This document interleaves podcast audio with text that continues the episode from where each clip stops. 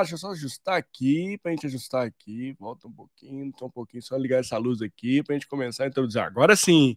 Olá, olá, seja muito bem-vindo, seja muito bem-vinda a mais um encontro aqui do Faça Seu Futuro e Faça Você Mesmo. Eu sou Mário Porto, apresentador e curador de conteúdo aqui do canal, sou homem branco, cis, de cabelos e olhos castanhos. Hoje eu falo diretamente aqui do meu escritório, o ambiente a qual estou ao fundo dele ali, tem uma luz amarela direto, às vezes aqui eu toco uma música, uma guitarra aqui, e o lado esquerdo, o lado do meu microfone, também tem um outro computador ao fundo aqui e uma luz meio azulada que compõe aqui o ambiente a qual estou. E eu falo diretamente de Belo Horizonte, Minas Gerais e Brasil. É, Brasil, sim, porque hoje temos uma live internacional. Estou com um super convidado, que é o Paulo Ferreira, que é keynote speaker, né, é docente das universidades de, de, de, Portugal, e ele é direto, tá falando diretamente de Portugal para a gente aqui, e tem um super tema, né? Qual que é a sua temperatura emocional? Ficou curioso sobre esse tema? Eu, particularmente, estou bem curioso para falar sobre esse tema aqui no canal, um tema de muita novidade, super atual, para a gente trazer conteúdo sempre incríveis aqui para você que teve aqui, ao, tá aqui ao vivo com a gente, ou que vai passar aqui, assistir a gente gravado, ou vai escutar nosso podcast também até o final. Ó, minha dica é fique escute, aprenda e também se estiver aqui por aqui ao vivo, mande suas perguntas aqui para o Paulo para a gente poder entender mais sobre isso. Sabe que a parte emocional hoje é super importante em todas as nossas esferas da nossa vida, seja no âmbito profissional, no âmbito pessoal, como a gente está cuidando da nossa temperatura emocional. Então vamos entender muito sobre esse tema hoje com o meu grande convidado aqui da noite. E para você que está chegando a primeira vez aqui no canal, eu te peço, se estiver pelo YouTube, me segue lá, só o sininho, dá aquele joinha, compartilha esse conteúdo para que ele possa chegar para mais pessoas. Lembrando que o grande intuito, o grande propósito aqui do canal é trazer conteúdos sempre atuais, relevantes, com super convidados e convidadas incríveis aqui a cada semana. Esse é meu super compromisso com você. Então, como se diz, dá aquela moralzinha, se inscreve aí no canal, que isso ajuda muito pra gente que produz conteúdo e tem vários feedbacks de várias pessoas aqui falando que é muito bacana, tem aprendido muito aqui no canal, isso me deixa super feliz. Bom, sem maiores delongas, como nosso convidado está algumas horas aqui do Brasil, vamos logo chamá-lo, né, e também trazer esse tema aqui para o dia de hoje. Você que está aqui ao vivo, de novo, não perde a oportunidade, participe conosco, seja no LinkedIn, seja através do YouTube, onde você estiver. Somos multiplataformas, com o grande objetivo de levar conteúdo para você. Vamos nessa? Deixa eu chamar o Paulo aqui. Ei, Paulo, seja super bem-vindo, tudo bem? Olá, Mário, muito obrigado. Desde agradecer o honroso convite para estar aqui presente no, no teu canal, que é cada vez mais aqui uma referência, não, não só aí no Brasil, mas também aqui em Portugal, cada vez mais a ser é, falado e, e, comentado, e é uma honra enorme, obviamente, estar aqui a, a conversar contigo. Ah, obrigado, Paulo. Muito obrigado por estar contigo. Eu que te agradeço muito pela sua disponibilidade, tá? Pelo seu tempo, para estar aqui conosco no canal. Uhum. E assim, muito feliz de estar com você aqui no dia de hoje, viu? Ótimo, que bom, que bom. Ô, Paulo, e para a gente começar a esquentar os motores aqui, eu estou bastante curioso sobre o tema de hoje. Assim, hoje eu aprendo muito aqui no nosso podcast, inclusive, uhum. porque muitos temas são super relevantes. Eu, eu, também não conheço tudo. A ideia do canal também é aprender junto com vocês, com a nossa Sei. audiência que sempre está aqui com a gente ao vivo. Mas a gente começar a falar sobre temperatura eu queria que você apresentasse, falasse um pouquinho do Paulo, para a nossa audiência te conhecer, para quem já te conhece, conhecer ainda mais sobre o Paulo Ferreira. Pode ser? Muito bem, claro que sim. Bom, uh, uma vez mais, obrigado a, a ti, Mário, e a todos aqueles que nos estão, que nos estão a assistir neste, neste momento. Portanto, o meu nome é Paulo Ferreira e aquilo que é, que é a, minha, a minha função de várias que eu, que eu vou desempenhando, eu estou muito na área do conhecimento, esta é a minha, a minha área de, de trabalho. Portanto, eu trabalho num, como professor universitário, portanto, somente focada na, na, na parte da, da componente das, das pós-graduações, portanto, uma componente muito mais, muito mais prática, daquilo, daquilo que são as pessoas que estão, que estão diretamente no terreno, que, que sempre foi o meu, meu percurso, portanto, estar na linha da frente em duas áreas muito concretas, uh, por uma delas a área, a área, de, a área das vendas, uh, outro lado a área da, da, liderança da parte das equipas, e portanto o meu métier de trabalho é exatamente, é exatamente esse. Estou também muito direcionado para a parte da, da, formação e consultoria, portanto trabalhando única e exclusivamente com, com, com empresas, porque é aí que nitidamente eu percebo que consigo, consigo fazer a diferença e, a, e, a, e, acrescentar, e acrescentar valor. E depois, obviamente, também tem aqui uma, uma, uma forte componente enquanto, enquanto keynote speaker, uh, que as pessoas uh, honrosamente me convidam, portanto, para partilhar aquilo que são algumas das, das, minhas ideias em relação àquilo que é o mundo, o mundo corporativo, uh, aqui muito sustentado numa ótica de, de PPA, processos, pessoas e, e ação, é? porque no fundo é, é, é, exatamente isto, e a ação, obviamente, sempre aqui muito materializada em, em resultados, e eu então de brincadeira digo sempre, sem ser tão brincadeira assim, resultados não, não é tudo, é a única coisa. Portanto, a forma como nós chegamos lá, e assim é que é o, o grande desafio, trabalhando aqui nesta tríade de processos, pessoas e a, e a componente da, da, ação. Portanto, de forma muito resumida é, é quem eu sou. ah, como diz uma longa história curta, como a gente diz aqui no Brasil, né, Paulo? Mas obrigado por compartilhar. obrigado por compartilhar um pouquinho da sua história, um pouquinho do, do que você super faz nas redes sociais. Já fica aqui o convite para você seguir o Paulo no LinkedIn e também no, no, Instagram tem muito conteúdo bacana que o Paulo traz ali, muitas provocações, insights super relevantes. Então fica a dica, depois ele vai deixar aqui no finalzinho onde encontrar o Paulo Ferreira. E, Paulo, para a gente começar aqui a falar sobre. Esse, eu gostei do tema quando você trouxe, sugeriu o tema para a gente, a né? temperatura emocional. É, hoje, na sua visão, né, pensando, pensando no contexto, tanto no nosso, nossa, uhum. o ser humano na sua integralidade do ser, né, somos íntegros, né, não existe o Mário né, profissional e o Mário família, é o mesmo Mário para todos os pontos, né, para todas as esferas. Você diria que hoje ter essa, essa temperatura emocional é, era super importante para a gente ter um equilíbrio na nossa vida? Uh, sim, obviamente, né? E, e, e, nos dias de hoje a questão, a questão inerente à parte da, da, do equilíbrio é cada vez mais, mais patente, portanto, a, a situação pós-pandemia que nós vivenciamos veio acelerar muito este processo daquilo que já era uma tendência uh, que, que, que, vinha a vigorar cada vez mais. Uh, e a verdade é, muito para além da questão do, do, equilíbrio, porque muitas vezes a questão do equilíbrio é aqui uma questão, uma questão delicada, porque quando falamos em termos de uh, work-life balance, depois há quem inverta life-work balance, portanto, e, e, aqui o que nós estamos, já estamos a fazer é, é, definir prioridades, é o que é que é mais importante e o que é que não é importante. E como disseste muito bem, uh, uh, o, o, trabalho é o prolongar de mim mesmo, portanto, nós somos, nós somos íntegros, e ser íntegro é, é, ser inteiro, não é? Nós podemos assumir personas de acordo com aquele que é o papel que eu estou a desempenhar, portanto, eu enquanto, enquanto coach, enquanto formador, tenho uma persona, enquanto marido tenho outra persona, portanto, enquanto amigo tenho outra persona, Portanto, são personas que nós adotamos, mas a nossa essência não muda, não é? Portanto, desde logo distinguirmos aqui esta componente muito importante que é o, o que é que eu sou e o que é que eu estou. Eu, neste momento, estou o teu convidado, eu não sou o teu convidado. Eu estou o teu convidado durante o tempo que tu me receberes aqui na, na, na tua casa.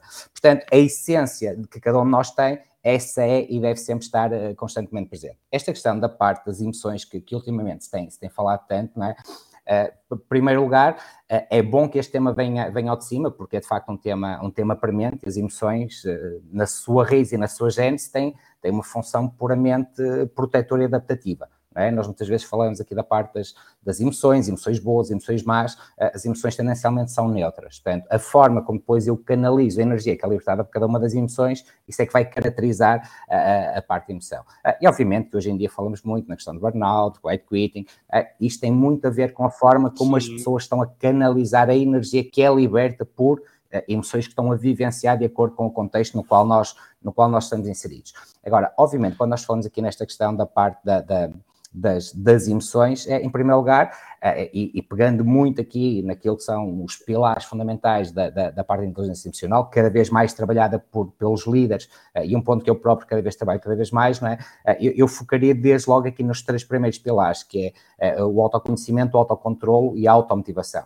Portanto, a partir do momento que é, as pessoas falam de emoções, mas não têm estes três autos completamente claros e muito, muito delineados, é normal uh, que, esta, que esta questão é. das, das, das, emoções venha muito ao de cima e seja um cocktail uh, que as pessoas vão, vão, vão, vão trabalhando e vão, e, e vão falando uh, livremente, com maior ou menor conhecimento de causa, mas acima de tudo falam daquilo que sentem. E, e, a questão muitas vezes passa exatamente por aí, não é? É como é que nós verbalizamos aquilo que é uma emoção nossa, que pode não ser exatamente a emoção que é vivenciada pela outra pessoa, mas só por termos comportamentos muito semelhantes para lidar com a mesma situação, ainda que no nosso, no nosso âmago do, do, do interior nós possamos vivenciá-la de forma completamente distinta, portanto, muitas vezes tratamos uh, as emoções de, de igual forma. Uh, e, e, uma das questões que eu me vou cada vez mais apercebendo é há, há, uma tendência cada vez maior das pessoas fugirem de, de certas emoções, não é? A, a tristeza, é. todas as pessoas querem fugir da tristeza. Uh, é. repara, Mário, e, e, para todos aqueles que nos estão a escutar, não é? Eu, eu, algo só é bom quando comparado com algo, não é? Eu sei que nós muitas vezes a nossa, a nossa intenção, quando temos alguém que assumidamente diz, eu estou triste, estou carente, seja o que for, a, a nossa tendência é desde logo dizermos não estejas. Uh, repara, é muito fácil para mim dar esse conselho porque eu estou uh, emocionalmente destacado, não sou eu que estou a vivenciar, uh, a, vivenciar a situação. E, é, e quando nós próprios, porque eu estou a projetar no outro, verdade, não estejas, que é porque eu não é. gosto de estar triste é. e também não quero que tu estejas.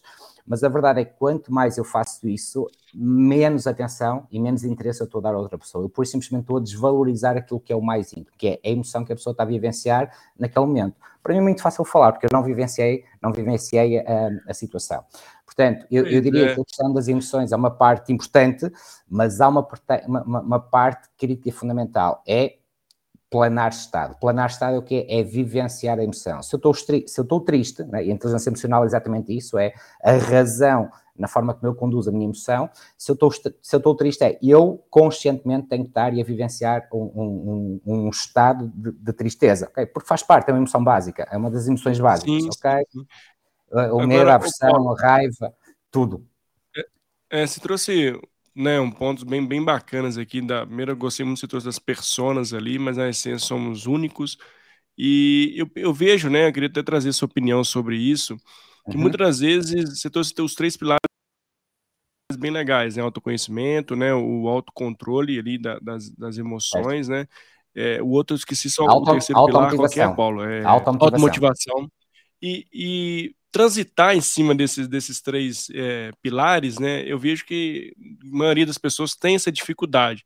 Ah, será que eu posso né, me expressar aqui? O que, que o outro vai pensar? Será que vulnerável? Será que esse momento eu tenho que é, pôr mais força na minha fala, né, até para posicionar? Será que esse momento... E a gente tem essa, essa dificuldade em equilibrar. É, como, na sua visão, é, fazer esse, trazer esse equilíbrio até para a gente entender o cenário e saber se, não, aqui eu posso ser vulnerável, aqui eu tenho que segurar. Como fazer? Acho que essa é a grande dificuldade. Você percebe que eh, as pessoas têm essa. não conseguem achar esse meio termo assim, e, é, talvez com uma dificuldade também de entender os cenários. Como é que você Certo, é, é obviamente que, que, que, estamos aqui a falar de, de, de, temas, de temas sensíveis, não é? E, e, que muitas vezes o contexto vai editar exatamente aquilo que vai ser o, que vai ser o, que vai ser o meu comportamento. Uh, um, um, dos aspectos que tu mencionaste que eu, que eu muito trabalho tem a ver exatamente com a questão da parte da, da vulnerabilidade. Uh, para mim é obviamente um, um uma característica que eu muito aprecio nas pessoas, ok? Ser vulnerável, para a grande maioria das pessoas, é sempre visto como sendo um sinal de fraqueza, ok? E eu, perante a minha equipa, não posso assumir, eu enquanto líder, perante a minha equipa, não posso assumir que sou vulnerável, não é? Porque isto vai ser interpretado como sendo uma pessoa fraca, algo que tem que trabalhar, que posso não ser a pessoa mais indicada para, para, para o lugar. É, muito pelo contrário, assumir algo perante a equipa que tem que trabalhar é um enorme ato de coragem. É, é, é, é, um sinal claro e expresso que, ok, eu tenho muitos pontos fortes e, portanto, e este eu estou a assumir, bah, mostrando que eu sou um dos elementos da equipa, que isto é algo que eu tenho que, eu tenho que, que, que trabalhar. Um, eu, eu, posso partilhar contigo de experiência, e obviamente que isto foram tudo situações que, que, que eu próprio fui vivenciando uh, quando, quando, quando trabalhava diretamente com, com, com as minhas equipas, uh, e, e, algo que eu sempre gostei de, de fazer Sim. foi, dentro de, de, dentro de cada equipa, encontrar mentores para mim mesmo. É? Porque, de ah, facto, legal. havia pessoas que tinham uh, uh, determinadas uh, skills, determinadas competências, determinadas aptidões, aptidões, determinadas formas de ser e de estar que eu gostaria de ver incorporado em mim, okay? porque enquadrava naquilo que era o meu protótipo, não só enquanto profissional, mas também enquanto ser humano. E, e, e, muitas vezes é isso, é legal. trazer as pessoas para o nosso lado. E vamos esquecer hierarquias, não é? Lá está, eu, eu concentro muito na essência. Eu hoje estou assim, amanhã posso não estar assim, mas eu serei sempre assim. Legal. Portanto, eu ter esta capacidade de, em primeiro lugar, olhar para mim mesmo, é? e aquilo que eu digo sempre, eh, quando falamos aqui numa ótica de, de, de liderança, a, a, primeira grande missão de um líder é retratar a realidade, a última missão é agradecer a todos que o, que o acompanharam e que o ajudaram. Portanto, retratar a realidade começa desde logo por aí, que é a, a, a minha autoanálise, que é como é que eu sou enquanto líder, ou como é que eu estou enquanto líder. É, o que é que eu é? O, o, que é que eu tenho, o que é que eu posso e o que é que eu devo, e mais do que isso, é quem é que me pode ajudar. E qualquer pessoa me pode ajudar. É? Há um elemento da equipa que tem uma determinada competência, ah, então eu vou pegar nele e vou torná-lo a ele meu mentor, não é? Repara, ao longo da vida nós precisamos ser como mentores, okay? com os nossos pais, com os nossos professores, com os nossos amigos, é? não lhe damos esse nome, e... é? mas a essência está lá. É, e isso que você traz, eu achei super, super bacana, Paulo. E isso é muito forte, né? Porque quando você vê o aspecto da liderança, que é um ponto que você trouxe de exemplo, né? É uhum. muito da confiança do time e do espaço seguro para você, de fato, ser quem você é. Né? E não Exatamente ficar, não, não olhar, olhar em questão de hierarquia, ah, eu sou o chefe aqui, eu que mando, eu que mando, né? Eu que comando e controle. Então, assim, olha até a mudança transformacional do mindset da liderança, então, do mindset nosso mesmo, de cada vez mais ter ambientes onde a gente possa ser vulnerável e Sem ter dúvida. semente de confiança que to estamos todos juntos, né, certo. né, Paulo? Que, que reforça muito esse caráter emocional, né? Nós podemos é, ser quem somos, né? Ter essa, essa, abertura de fala, essa abertura de, de ab um, abrir o coração de fato para todos que estão ali, até para de fato é, gerar um relacionamento mais forte, né? É, é, eu digo isso, né, assim, porque cada vez mais se mostra, né, as vulneráveis, se, se mostra mais humano, você tem essa característica mais humana, Tal né, qual. que é de fato é Paulo. Tal e qual, exatamente isso, exatamente isso. Uh, uh, aliás, o, o, os, os, projetos em, em, que, em que eu entro, e, e, sempre numa fase inicial, quando estou a trabalhar com, com os líderes, ou, ou muitas vezes em interações, em, em, em processos de desenvolvimento one-to-one, -one, uh, há, há, sempre aqui quatro perguntas-chave que eu gosto sempre de colocar, desde logo, para, para perceber ali muito o statement de, de, de, daquilo com que nós iremos trabalhar. Curiosamente, a primeira pergunta que eu faço é muito esta, que é, eu estou, eu enquanto líder, estou a desenvolver uma cultura onde as pessoas confiam umas nas outras? Esta é sempre a primeira pergunta que eu faço, não é? Porque para mim a confiança é sempre um pilar-chave. Eh, e a confiança, nós podemos trabalhar a, a nossa confiança de duas formas. Ou uma confiança que é fruto de fatores extrínsecos, que é a minha confiança vem dos resultados que eu obtenho, ok? E até posso ter uma confiança porque os resultados aparecem porque o mercado me ajudou, portanto são fatores externos a trabalhar a minha confiança, mas que não é uma confiança duradoura e sustentada, porquê? Porque não é interna. Legal. E depois há uma outra confiança que é uh, a confiança da flexibilidade, é quanto mais flexível eu sou, mais à vontade eu estou para trabalhar e para lidar com qualquer ambiente, qualquer contexto e qualquer perfil. Portanto, trabalhar a confiança numa ótica de, de força extrínseca, claro que sim, os resultados ajudam e dão-nos o elan e o empowerment para nós avançarmos para a próxima etapa, ótimo. A questão é, e quando eu deixo de ter esse elan ou essa uh, influência externa? Então eu vou ter que me socorrer daquela que é verdadeiramente a minha confiança, que é o eu ser o mais flexível possível. E como é que eu sou mais flexível possível? Expondo-me à situação. Okay? Eu tenho que me expor à situação. Obviamente que a primeira vez não, não será fácil, porque é inato ao ser humano, é? lá está uma vez mais as, as emoções a protegerem-nos, não é? Eh, nomeadamente o medo, okay? ainda bem que nós temos medo, porque nos protege, eh, mas tendencialmente perante situações ambíguas, situações desconhecidas, eh, o ser humano tendencialmente reage de, de, de formas distintas. Há, há, pessoas que perante a mudança um, fogem da mudança, Há pessoas que se escondem na mudança, há pessoas que atacam a mudança, há pessoas que acompanham a mudança e há pessoas que provocam a mudança. Os que provocam a mudança são as pessoas que são o mais flexíveis possível. É? Portanto, uh, uh, olharmos para nós mesmos e como é que neste mundo, uh, mundo VUCA, que agora já não é que já é um mundo bunny, não é? Portanto, como é que, é, esta, esta minha flexibilidade Porquê? Porque esta flexibilidade vai me permitir trabalhar em qualquer contexto, não é? Uh, isto fazendo muito aqui a analogia para, para o Jim, é. Rohn, não é? que é um dos grandes gurus da gestão, ele tem uma frase muito interessante que é depois tu ganhas o teu primeiro milhão, podes dá-lo, agora já sabes como fazer. Uh, e eu diria que a partir do momento que tu sabes ser flexível, ok, venha o contexto que vier porque tu sabes como ser flexível, mas já passaste pelo, pelo processo. E, e, já agora, se me permites, Mário, só, só partilhando é. aqui uh, três, três questões muito simples, ok? Como trabalhar a flexibilidade? É, a primeira grande pergunta que eu tenho que fazer é porquê trabalhar a minha flexibilidade? Não é? Ah, porque eh, nós desde sempre trabalhamos para termos uma vida de conforto e de um momento para o outro pedem-nos para sermos da vida de conforto, não é? Porque ser flexível é alargar a minha zona de conforto, não, não, não é sair da zona de conforto, porque zona de conforto para algumas pessoas, sair fora da zona de conforto é entrar em zona de desconforto, para outras pessoas é entrar em zona de pânico. E, portanto, pessoas em zona Sim. de pânico não são, uh, não, não, não produzem, não fazem entrega de. Uh, a primeira grande pergunta neste meu processo de flexibilidade é porquê que eu tenho que ser flexível? Ah, quanto mais não seja porque todo mundo está a mudar. Todo mundo está a mudar, ponto. Okay? A segunda pergunta é, eu sou flexível para ir para onde? não é? Porque se eu não tenho uma noção muito clara, não é? Eu vou flexibilizar tudo bem, mas para me levar para onde? Portanto, esta é a, a segunda grande pergunta. E a terceira grande pergunta é como é que eu vou flexibilizar? Não é? Eu, como eu vou flexibilizar, de uma forma muito, muito redutora, é eu tenho que me expor à situação. Porque quanto mais eu me expuser, mais eu estou é. familiarizado com o contexto. Exatamente. Portanto, é, é tão simples quanto isto, sem querer ser simplista. Não, é incrível esse ponto da flexibilidade.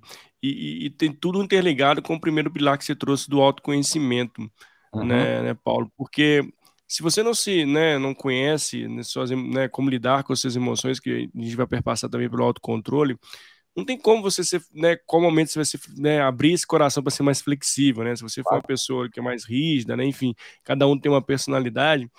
Mas como é que, na sua visão, assim, Paulo, o autoconhecimento, ele é de fato que vai perpassar por, de fato, a gente ter, ter a nossa temperatura emocional diante das situações de adversidades que vamos ter ao longo da nossa jornada, um pouquinho mais, como você bem trouxe daqui a, agora pouco, né, do mundo muvuca, Bunny, muvuca, enfim, esse, esse contexto que toda hora vai nos exigir adaptação.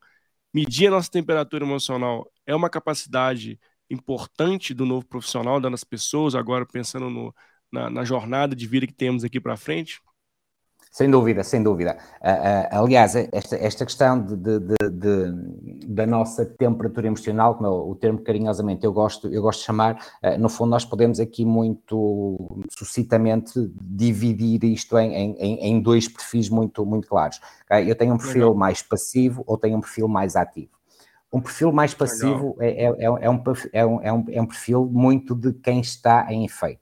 Isto quer dizer o quê? Uh, basicamente, tudo aquilo que são as consequências dos seus resultados nunca são fruto daquilo que é o seu desempenho. É sempre por influência de terceiros. Okay? São aquelas pessoas que estão lá no final da cadeia de valor em que nada depende delas. Portanto, são pessoas que têm uh, um discurso muito derrotista, muito lamentar, muito focados em causas externas para tudo aquilo que, que acontece.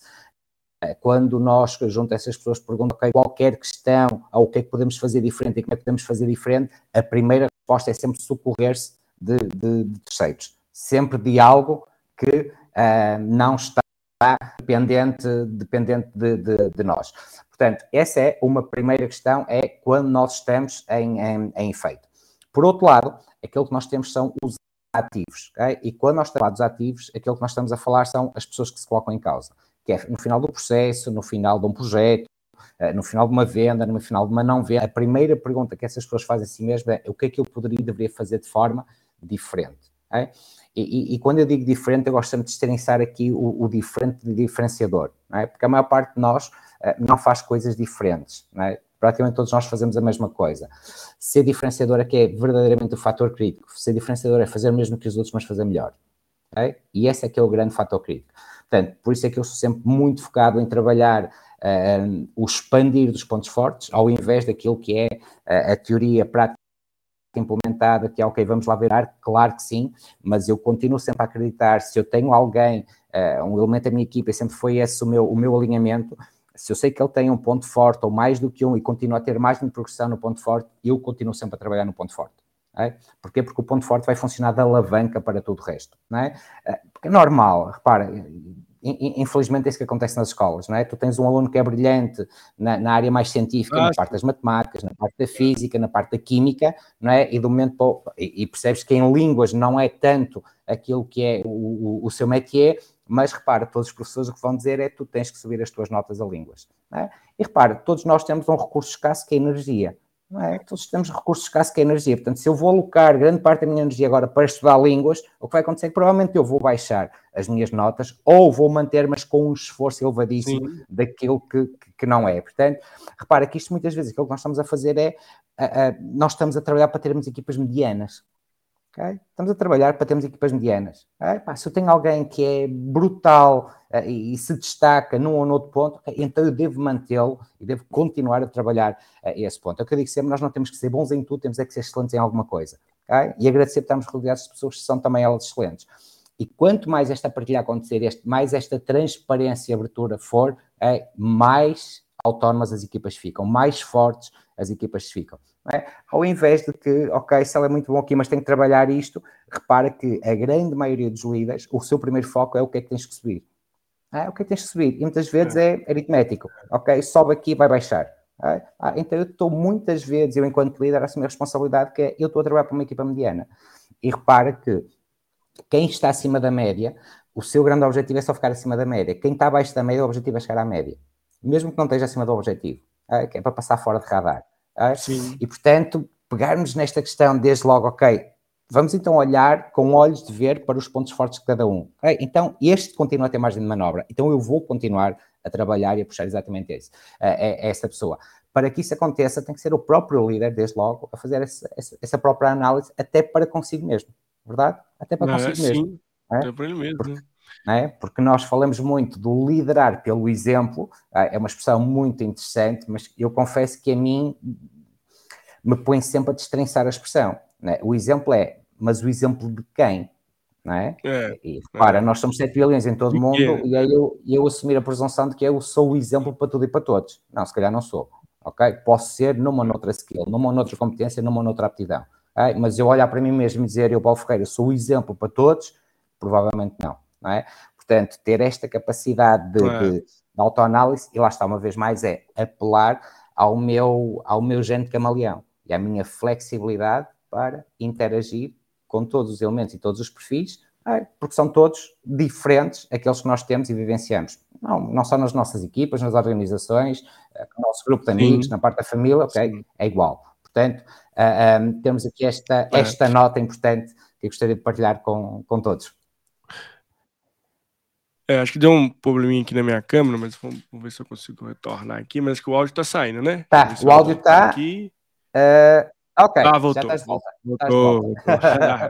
é, esse ponto que você, que você trouxe, Paulo, ele é super importante, pensando também em o líder ter essa capacidade de gerenciar a emoção do seu uhum. time, né? Assim, de ter as pessoas ali, é, conhecer bem as pessoas, trazer as pessoas é, que motivam aquelas pessoas. Isso perpassa muito, inclusive, para saber é, desenvolver essas, essas pessoas para lidar com as adversidades do dia a dia. Seja aquela, aquela equipe que entrega projeto, aquela, aquela equipe que bate meta, tem que bater meta, vamos dizer, a área comercial aqui, por exemplo, uma equipe de vendas que tem uma pressão ali forte por resultados. E, e muitas das vezes o, o próprio líder não sabe como montar, colocar essas pessoas certas e conhecer, não tem, abre aspas aqui, não tem tempo para desenvolver essas pessoas e, consequentemente, Isso mesmo. Isso também mesmo. não usar controlar emocionalmente, que acabam muitas delas tendo, né, síndrome de burnout, né, a saúde uhum. mental super abalada, né, os resultados, inclusive, não vão vir no fim do mês, literalmente. Então, é, você vê que esse também é um, é um, é um desafio gigantesco para a liderança de como desenvolver é. emocionalmente o seu time. Uh, quando, quando, quando, nós pegamos nessa questão, Mário, eu gosto sempre de trabalhar com duas figuras que estão concentradas na mesma pessoa, que é a figura do gestor e a figura do líder. Okay? O gestor é, obviamente, a componente lógica e racional da pessoa, verdade? A, a, a componente do líder é a componente emocional da mesma pessoa. O que acontece? O gestor tem que estar altamente focado em resultados, metas, objetivos, uh, recursos, otimização, processos. Okay? É a componente lógica e racional a parte do líder tem que estar altamente focado na componente da pessoa, ok? As, as, as suas motivações, e já, irei, já irei falar um pouco acerca delas, e o contexto e o ambiente que está, que está criado. O que acontece? O problema é quando a grande maioria das vezes é o gestor que fala com a equipa, ok? E o gestor nunca deve falar com a equipa. Okay? O gestor é o relações públicas da equipa. O gestor é quem fala perante terceiros, quem fala com o board, quem fala com os acionistas, quem fala com os restantes stakeholders. Ok, está tudo bem. Se algo corre menos bem, em termos daquilo que é o resultado esperado, o gestor vai ter que falar com o líder, que é, temos que falar com a equipa. Curiosamente é a mesma pessoa. Mas esta mudança de mindset, que é eu, como gestor, tenho que rapidamente mudar o meu mindset para falar com a equipa. Né? A razão pela qual eu digo resultados não, não é toda a única coisa, a forma como eu os atinge é que é o grande desafio. Porque se um gestor tem uma linguagem pura e dura de gestor para com a equipa, né? que, que, que a equipa alimenta-se e vive-se da emoção, eh, da motivação, eh, repara que o gestor só vai estar muito, muito focado num quadrante muito simples em termos de perfil de colaborador. Um líder que verdadeiramente conhece a sua equipa é alguém que tem muito claro e muito presente para qualquer elemento da equipa, que ele olha, ele percebe nitidamente o que é que move aquele colaborador, ok? E as, e as, e as, e as motivações base de trabalho são, são quatro. Okay? Em primeiro lugar, nós temos elementos da equipa que se movem brutalmente por novidade surpresa. Okay? São aquelas pessoas que têm, andam constantemente à procura de novos desafios. São aquelas pessoas que andam constantemente à procura de estímulos. São pessoas brutalmente dinâmicas. Okay? E eu preciso ter elementos desses na minha equipa. Okay? eu preciso ter estes elementos na minha equipa. Perguntas-me assim, ok, mas é pessoa que muitas vezes faz a entrega dos melhores resultados? Provavelmente não. Okay? Provavelmente não, mas é o libertador de ideias. Há uma outra motivação, que é a motivação da significância e reconhecimento. Okay? Há esta motivação que, por norma, as empresas estão muito programadas para estarem viradas para este perfil. Okay? Reconhecimento de significância, quem está no top. Uh, repara, a, a, forma de reconhecimento dentro das organizações é sempre muito sustentada nisto, é sempre muito sustentada em comparações. É sempre muito sustentado em comparações e, mais do que isso, o reconhecimento é sustentado em resultados e nunca em comportamentos. É sustentado em resultados e nunca em comportamentos. Uma pessoa que é brutalmente dinâmica, que é brutalmente criativa, que está constantemente a pensar de forma distinta, raramente essa pessoa é reconhecida pelos seus comportamentos. É reconhecida, sim ou não, pelos seus resultados. Exato. Claro que quem trabalha muito no modo de reconhecimento e significância traz para a equipa resultados. Ok? Traz para a sim. equipa resultados. Há uma outra motivação que é fundamental e crítica que os líderes conheçam, que é a motivação da certeza e da segurança. Porque há pessoas que valorizam muito a certeza e segurança. Okay? Eu gosto muito de trabalhar com uma empresa ou com uma organização, ou estar inserido numa organização que eu sei como contar dela sei que é uma empresa altamente sólida, altamente estruturada, sei que tem valores muito claros, isto nota-se na cultura interna da organização, a sua visão é muito clara, a missão está muito bem definida para tudo e para todos, e o propósito, para mim, faz todo sentido, porque é um propósito de caminho seguro. É? Repara que estamos a falar de pessoas que valorizam muito planeamento, organização, controle, que são elementos fundamentais no seio de uma equipa de uma organização. Portanto, estes elementos trazem-me estrutura, trazem-me solidez. Sim. E depois tenho uma última motivação, que é a motivação da ligação-conexão. Okay? Que é a motivação da ligação-conexão. E há elementos da equipa que valorizam brutalmente a ligação e a conexão que é, que é criada e estabelecida. Repara, uh, uh, o mainstream do qual nós vínhamos, verdade, muito focada numa motivação muito sustentada em uma componente muito lógica e racional, ok, os prémios eram dinheiro, ok, o reconhecimento era uma viagem, ok, muito Sim, materializar de, repara que hoje em dia tu estás a assistir a uma passagem para uma forte componente emocional, cada vez mais as pessoas a valorizarem não o equilíbrio, mas a harmonia da sua vida, ok? A harmonia da sua vida, ok? Porque o equilíbrio pressupõe sempre que, ok, eu trabalho 8 horas, uh, e 8 horas têm que ser destinadas a família, amigos e lazer, de todo. Tá? Eu, eu, posso ter uma hora, isso pode me dar toda, toda, toda a harmonia que eu, que eu quero e pretendo uh, para, para, para aquilo que é, que é a minha vida. Portanto, o papel do líder, e aquilo que eu, que eu partilho sempre é, acima de tudo tem que ser, acima de tudo tem que ser, ser um gestor de egos, ok? Um líder tem que ser um gestor de egos, verdade? E a pergunta que eu lanço a todos é, para todos que estão desse lado e que são líderes, é o que é que eu estou a fazer para estimular novidade, surpresa, na minha equipa, o que é que eu estou a fazer para estimular reconhecimento e significância, o que é que eu estou a fazer para estimular certeza e segurança e o que é que eu estou a fazer para estimular ligação e conexão. Okay? Oh, e estas são as grandes questões que nós temos que, que nós temos que, que, que trabalhar. Uh, o que nos leva muito a isso, não é? Nós cada vez mais procuramos uh, equipas autónomas e esta é outra sim, pergunta sim. que nós temos que fazer, não é? é? Eu estou a proporcionar as condições necessárias para que os elementos da minha equipa possam ampliar a sua autonomia? É, é, é uma pergunta é, para todos.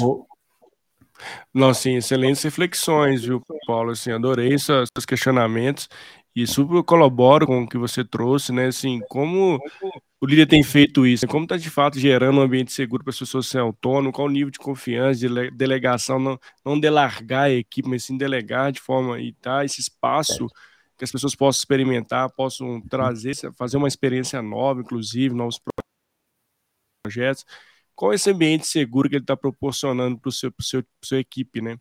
E isso perpassa muito como que a gente já trouxe aqui no nosso bate-papo, da confiança, né, desse espaço seguro, habilidade, dessa flexibilidade, dessa adaptabilidade, que são uhum. características, né, elementos fundamentais para o contexto que a gente vive, né, para o contexto onde que todas as organizações estão, onde a liderança está.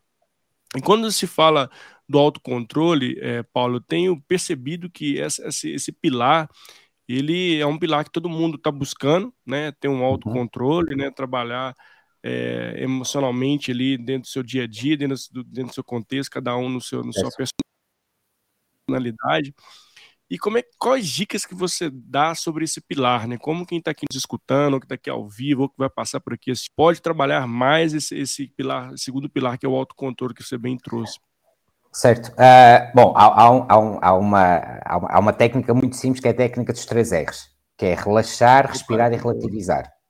Que é relaxar, respirar, relativizar.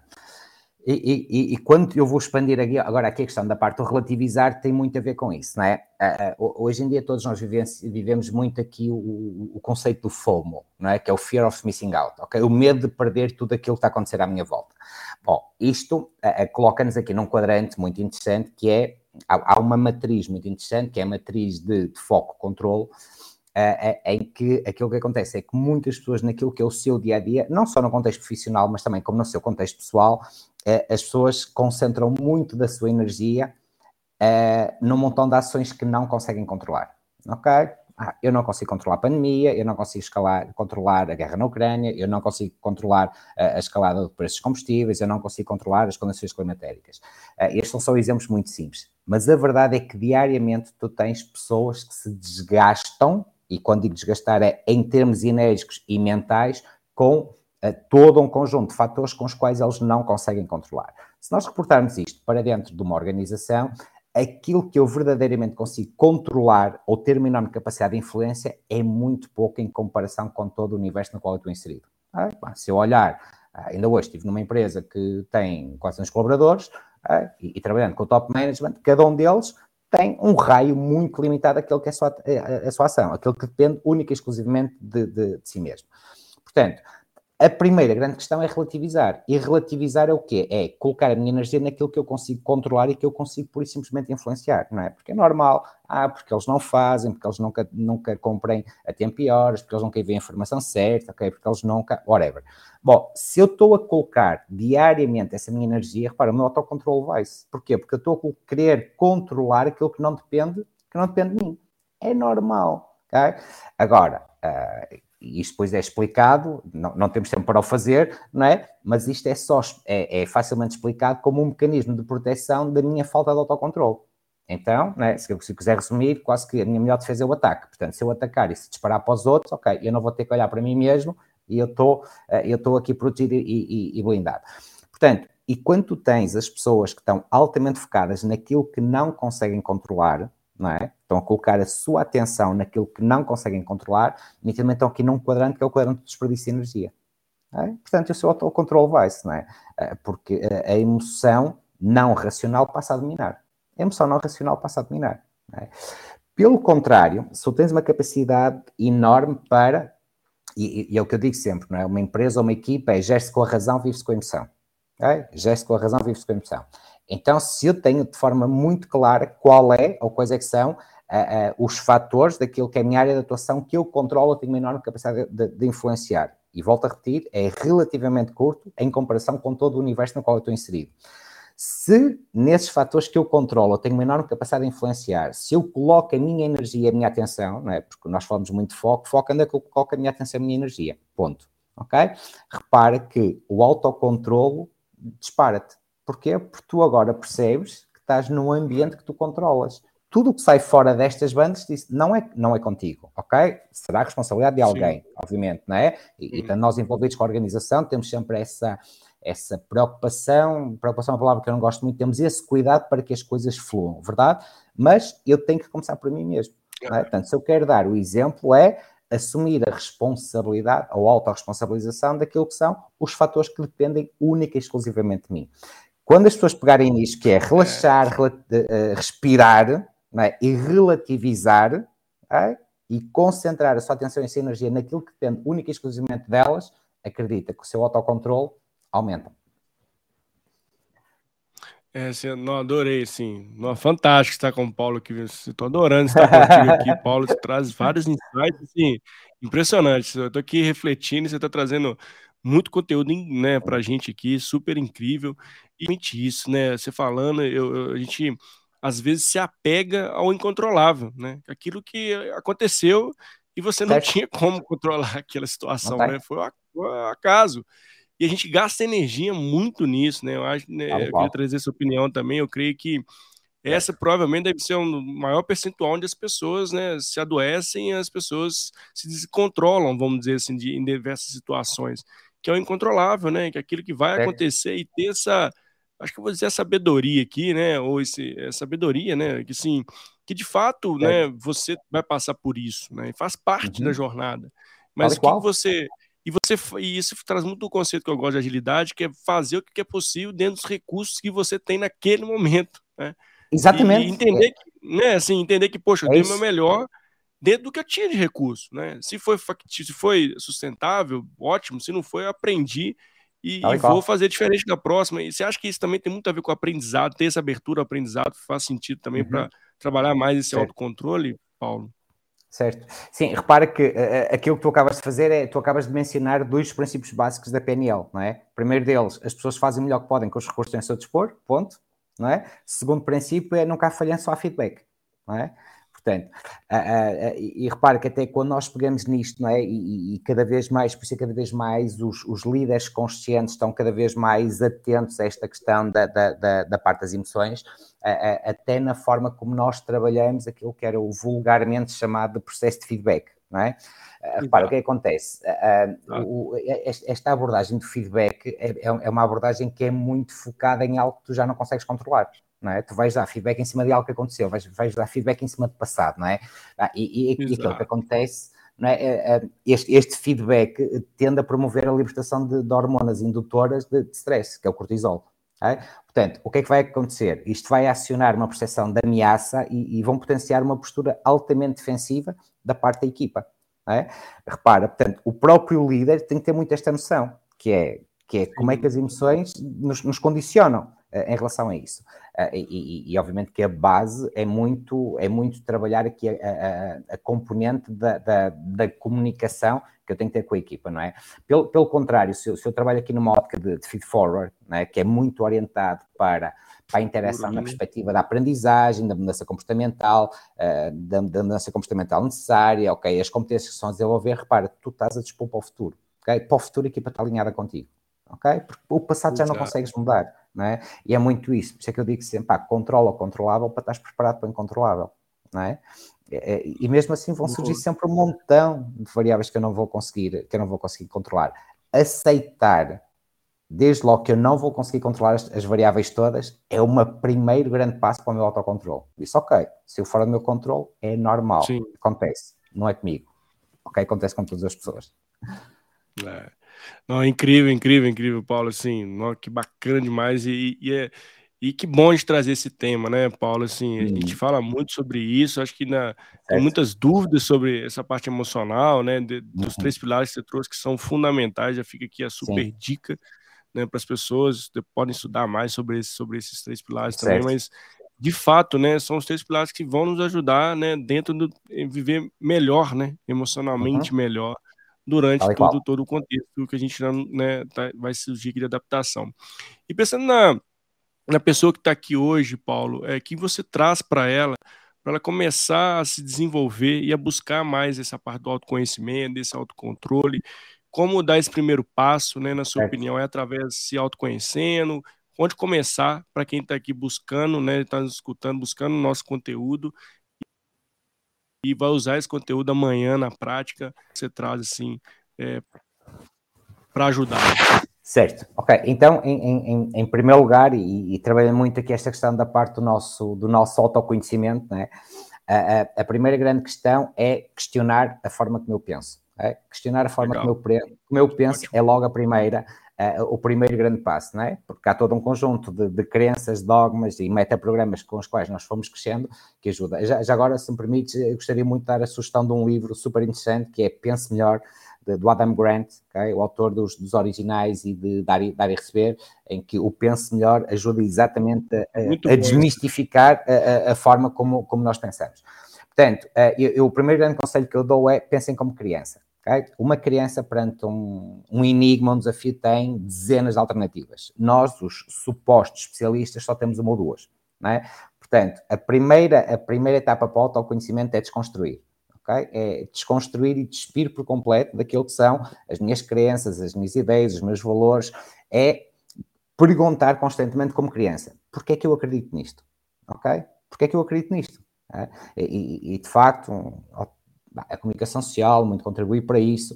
Há, há, um outro livro fantástico que é o Factfulness, que mostra exatamente como é que ele desconstrói com factos aquilo que são ideias de, de, de, de décadas e décadas que nós sempre tivemos, tivemos incorporados. Portanto, primeiro grande passo para o autoconhecimento é muito isso, é conhecer-me um diferente de mim, é conhecer-me sem as camadas que eu, que eu, que eu tenho neste momento, não é? Porque a sociedade eh, foi, foi condicionando e, acima de tudo, é, é, é pensar em três grandes pilares de autoconhecimento. O primeiro grande pilar é a minha personalidade, segundo grande pilar é a minha experiência, terceiro grande pilar é a minha motivação, as minhas motivações. Estes são os três pilares a serem desconstruídos, ok? Aquilo que me move, hoje em dia, continua a ser a mesma coisa que me movia há dois ou três anos atrás? Provavelmente não, ok? Então, se não é, eu vou ter que me conhecer de uma forma, ou estou-me a conhecer de uma forma diferente, não é? Um, a parte da minha personalidade é exatamente isso, não é? É igual, que é, quando eu tenho e assumo uma personalidade, eu tenho que assumir a minha personalidade é verdadeiramente minha ou é uma personalidade que eu estou a apresentar a alguém. São coisas muito diferentes, verdade? Oh, incrível. É, é, uma coisa é aquilo que é a minha personalidade. Repara, tens um caso muito típico é quando as pessoas dizem, ah, eu gosto de ser, gosto de ser muito direto. Eu digo tudo aquilo que eu penso. Eu tenho muito medo dessas pessoas. É? Tenho muito medo dessas pessoas por uma razão muito simples. Hum. São, são pessoas brutalmente egocêntricas ok? Que é, uh, eu digo tudo aquilo que eu é. penso, independentemente daquilo que vai provocar nos outros, ok? Repara, é, é, é, uma forma de eu, é uma forma de eu me sentir bem comigo mesmo, ok? Porque eu estou a libertar, ok? Mas sem ponderar muito bem qual é, é o impacto que isto vai ter, vai ter nos outros. Uh, e, depois, é, e depois tem a ver exatamente com a questão da experiência também, não é? Nós muitas vezes escudamos aqui na experiência, não é? Eu, eu gosto muito quando em processos tenho alguém que se apresenta e diz eu tenho 20 anos de experiência, isso uau, Uh, e disse, só mesmo para esclarecer, são 20 anos de experiência ou é um, ou é um ano vezes 20?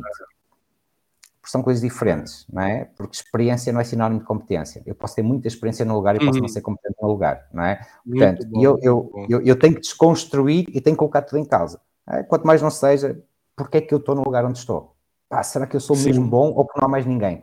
Eu tenho que desconstruir tudo, tudo, tudo, tudo. É que, eh, se me permites, o, o, o conselho foram muito resumido é, ah, sejam crianças, questionem tudo. Tela em branco, dispam-se e questionem. É? E agora começa a avançar. Uh, uh, repara, um, uma, uma, parte importante é da confiança, não é? porque nós muitas vezes vamos, vamos vivenciando aqui algumas, algumas ideias pré-concebidas e depois assumimos como, como sendo verdades, né? Por exemplo, a confiança com a equipa. Quando alguém Sim. pega numa equipa pela primeira vez, eu, eu nunca posso dizer que eu confio na equipa. Aliás, a, a, minha entrada marcante sempre que eu pegava nas equipas era equipa, só para ter uma noção muito clara. Eu neste momento confio 0% em vocês e espero sinceramente que vocês confiem 0% em mim.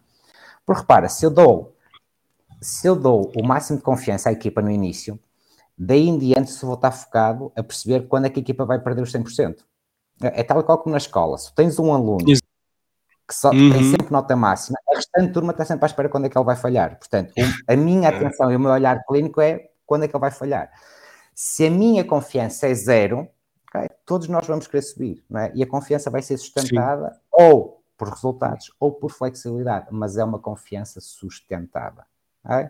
Portanto. E repare, pá, e depois poderíamos trabalhar a partir daqui, não é? É, é como eu tenho líderes que muitas vezes trabalho uh, com um colaborador que está na organização há dois, dois três meses, eles dizem, Paulo, eles não estão comprometidos. Claro que não podem estar comprometidos. Eles estão connosco há dois, três meses, eles não vivenciaram ainda nada. Exato. É? Nada, pá, como é que é o onboarding? Ele não sabe nada, não vivenciam nada. Qual é que é o ah. onboarding deles? Ok, este é o teu horário, esta é a tua função, esta é a tua tarefa, este é o nosso software, agora vais passar duas semanas de informação. Então, à espera que aqui isto traga compromisso? É. Não não traz compromisso. Exato. Uh, aliás, Mário, se, se, se, tivermos só aqui dois minutos extra, temos dois minutos extra? Sim, sim, fica Sim? Ok, boa. Vontade, então, vontade, Paulo. Então, só muito para, ah, de forma muito clara, não é? Ah, o que trabalharmos nós e junto das, das nossas equipas, não é? Que é muito isto, é, é trabalhar o nosso modelo de alinhamento, verdade? A primeira etapa do modelo de alinhamento, e este é um, é um modelo que é trabalhar com as equipas que cada líder deve trabalhar individualmente consigo mesmo. A primeira etapa é identidade. E identidade é, é responder à pergunta Sim. quem sou. Okay? Não, não, é o que é que eu estou, como é que eu sou como líder, não. É quem sou. Okay? Qual é que é a minha essência? Okay? Que é comum e transversal, Exato. independentemente de. Portanto, identidade é quem sou ou quem somos. Okay? Repare, a identidade está diretamente relacionada com a parte do propósito. verdade? As, as, empresas falam muito do propósito, do propósito, mas a maior parte, em primeiro lugar, se fosse a grande maioria das empresas, raras são as empresas que tivessem escrito o um propósito. Okay? Sim. Portanto, alguém que internamente decidiu criar um propósito, ok, mas não faz uh, disso um dos seus grandes pilares, não é? E o propósito é. tem que ter aqui, em primeiro lugar, uma forte orientação prática e tem que igualmente ter uma forte orientação, uh, uma forte orientação uh, inspiradora.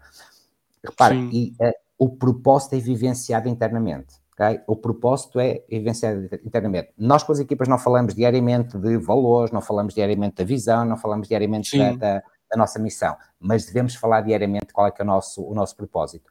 Eu, eu vou só partilhar aqui dois, dois ou três exemplos uh, de propósitos que eu considero que são wow. Okay? E, e, que mostra muito isso. Por exemplo, o, o propósito da Dove, que todos nós conhecemos, não é? é criar um mundo onde beleza seja uma fonte de confiança e não de ansiedade. Sim. Uau, ok? Isto é partilhado diariamente dentro da parte da Dove. É. Este é o nosso propósito, que é Why do we exist? Porquê é que nós existimos? É? O Simon Sinek explica muito bem isso com, com a sua teoria do, do ciclo dourado. É? Todas as empresas sabem responder o que é que fazemos, como é que fazemos, mas poucas são aquelas que sabem responder porquê é que, porquê é que nós fazemos. Portanto, primeira grande etapa, identidade. Segunda etapa, valores. É o que é que é importante. É? E repara, quando nós falamos Sim. de valores, a, a, a maior parte das, das, empresas tem os seus valores de forma muito clara. Depois, quando eu peço para materializarem os valores em ações concretas dia a dia, praticamente ninguém sabe materializar. É? Ninguém é? sabe fazer. E, o, e o que, é que acontece? A parte importante, para além dos valores, é qual é que é a hierarquia de valores que está definida. Tu podes ter Sim. uma organização ou tu próprio, como pessoa, tens os teus valores. Ah, e todos nós que, que, estamos aqui, que estamos a assistir, praticamente todos Sim. nós partilhamos dos mesmos valores para viver em sociedade. Não é essa a questão. A Sim. questão é qual é que é a hierarquia dos valores. Porque eu posso considerar que o meu valor máximo pode ser uh, o respeito, é? e tu podes dizer, Paulo, concordo contigo, que o respeito é um valor importante, mas eu não coloco em, no, em número um, okay? coloco em terceiro ou quarto. Portanto, nós termos valores bem hierarquizados ajuda-me a mais facilmente e rapidamente tomar uma decisão. Okay? Ajuda mais facilmente e rapidamente tomar uma decisão. Okay? Depois, objetivos. Objetivos muito claros para tudo e para todos. Okay? Objetivos muito claros para tudo e para todos. Estratégia. Hoje em dia tudo é estratégia. Não é. Estratégia é qual é que é o caminho. Estratégia é qual é que é o caminho. Eu, eu, vejo pessoas a fazerem uma ação uh, com flyers e é uma estratégia. Isso de estratégia não tem nada. Okay? Não tem nada. Uhum. Okay? Estratégia, uhum. qual, é, é caminho, qual, é que é o caminho macro que eu quero, que eu quero seguir? Ah, cada estratégia tem que estar sustentada em planos de ação muito concretos. Okay? O plano de ação deve ser o mais simples possível. Okay? E eu adoro resumir tudo isto numa folha, que é aquilo que eu chamo a, a folha SI, que é Sex Information. A informação sexy da minha equipa está toda numa folha. Okay? Depois o plano de ação é comportamento. O plano de ação é o que vamos fazer, comportamento é o que é que eu vou mudar o que é que eu vou mudar? É? Sim. Ah, e a última etapa é contexto, é o que é que está acontecendo lá fora. Repara que a grande maioria das empresas inverte completamente isto, que é foca-se muito no que está a acontecer lá fora, é? foca-se é, muito no que está a acontecer lá fora e esquece tudo aquilo que tem cá dentro. Portanto, se eu lá fora continua sempre a mudar, nós não temos uma postura uh, proativa, somos brutalmente reativos. É. Ok, o mercado mudou, também temos que mudar. Não, se eu tenho um alinhamento muito claro, e tu tens exemplos clássicos de empresas que ao longo dos anos foram mudando até a sua área de negócio, ok? Porque tinham internamente a capacidade Sim. para mudar, ok? Tinham internamente a capacidade para mudar porque a sua identidade, os seus valores, os seus objetivos, as suas estratégias sempre foram muito claras para tudo, para tudo e para todos. É, é isso mesmo. Claro. Portanto, pegar no modelo de alinhamento, quer do próprio líder, quer das equipas, é e será sempre uma parte chave e fundamental neste processo todo. Legal. Não, incrível, incrível, incrível. Obrigado, viu, Paulo? Estamos caminhando aqui para o finalzinho do nosso bate-papo. Foi muito bom estar muito bom. contigo. Super conteúdo. Quero te agradecer aqui, uma gratidão imensa, né, por ter topado aqui estar conosco no canal e para toda a audiência também que passou por aqui, seja você de Portugal, seja você do Brasil. Muito obrigado. E se ainda quer saber mais sobre os conteúdos do canal, se inscreve no canal no YouTube ou me segue nas redes sociais. E passar para lá para você, Paulo, deixar suas redes sociais também, onde as pessoas te encontram né? E mais uma vez, muito obrigado aí por ter participado do certo. canal. Eu que agradeço, Mário. Uh, agradeço ao Mário pelo, pelo convite, agradeço a todos aqueles que estão dali. Aqui um, um abraço especial ao Luís Cameirão e ao, e ao, e ao Rui Fonseca, uh, amigos uh, e que, que, que, decidiram estar, estarem aqui presentes, tanto também para, para te conhecerem a ti. Um, portanto, em termos, de, em termos de, de, redes sociais, podem facilmente encontrar-me por Paulo Ferreira, uh, quer na, na, na, parte LinkedIn, quer em termos de, de, de, Facebook ou quer em termos da parte do, do, de Instagram. Qualquer dúvida ou questão, sintam-se perfeitamente à vontade, podem também visitar uh, a parte do meu site, paulo-ferreira.pt e, portanto, aí poderão, de forma mais, mais clara, verem aquilo que vai sendo parte do meu trabalho, com quem vou trabalhando e como é que, e como é que vou trabalhando. Legal. Obrigado. Obrigado a todo mundo. Obrigado, Paulo. Um beijo no coração, gente. E até a próxima, viu? Tchau, tchau. É, obrigado a todos. Uma boa noite. Boa noite.